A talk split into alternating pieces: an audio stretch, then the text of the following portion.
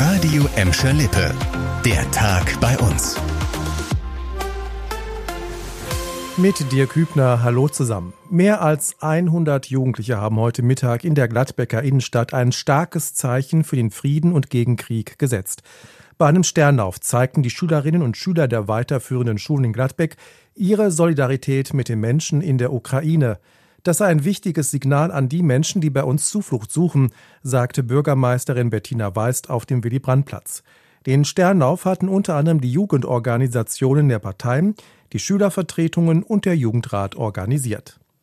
Beim Impfen gegen Corona ist irgendwie die Luft raus. Immer weniger Menschen wollen sich eine Impfung gegen das Virus abholen und das merken natürlich auch die Impfstellen bei uns.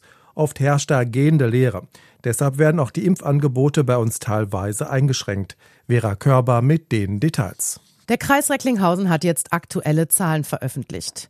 Wurden im März noch rund 1000 Dosen pro Woche in den offiziellen Impfstellen des Kreises gespritzt, waren es zuletzt nur 350. Deshalb werden die Öffnungszeiten der drei Anlaufstellen in Dorsten, Recklinghausen und Castrop-Rauxel eingeschränkt. Die Impfstelle des Kreises in Gladbeck war schon Ende März dicht gemacht worden. In Gelsenkirchen steht der Impfbus aktuell noch sieben Tage die Woche vor der Emscher-Lippe-Halle. Im Bottrop hat das Impfzentrum am Südring nur noch freitags geöffnet. Auch viele Arztpraxen bei uns und vereinzelt Apotheken bieten weiterhin Corona-Schutzimpfungen an. Um Einschränkungen geht es auch beim nächsten Thema. Der kommunale Ordnungsdienst in Gelsenkirchen ist bald nicht mehr rund um die Uhr erreichbar. Neun Monate lang wurde ein 24-Stunden-Betrieb der Hotline für Bürger getestet. Laut Stadt ist dabei deutlich geworden, dass die meisten Anrufe zwischen 7 Uhr morgens und 22 bzw. 23 Uhr abends eingehen, je nach Jahreszeit. Nachts sei eine Besetzung der Leitstelle dagegen nicht in vollem Umfang notwendig. Deshalb wird die KOD-Hotline ab Mai an sieben Tagen die Woche von 7 bis 23 Uhr erreichbar sein, in den Wintermonaten bis 22 Uhr. In diesen Zeiten ist laut Stadt sichergestellt, dass Mitarbeiter des Ordnungsdienstes und der Verkehrsüberwachung den Meldungen der Gelsenkirchner unmittelbar nachgehen können.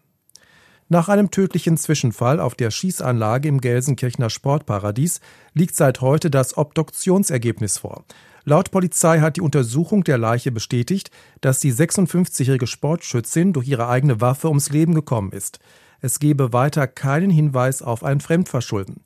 Die Frau aus Gescher war laut Ermittlungen am Montagabend alleine auf der Schießbahn.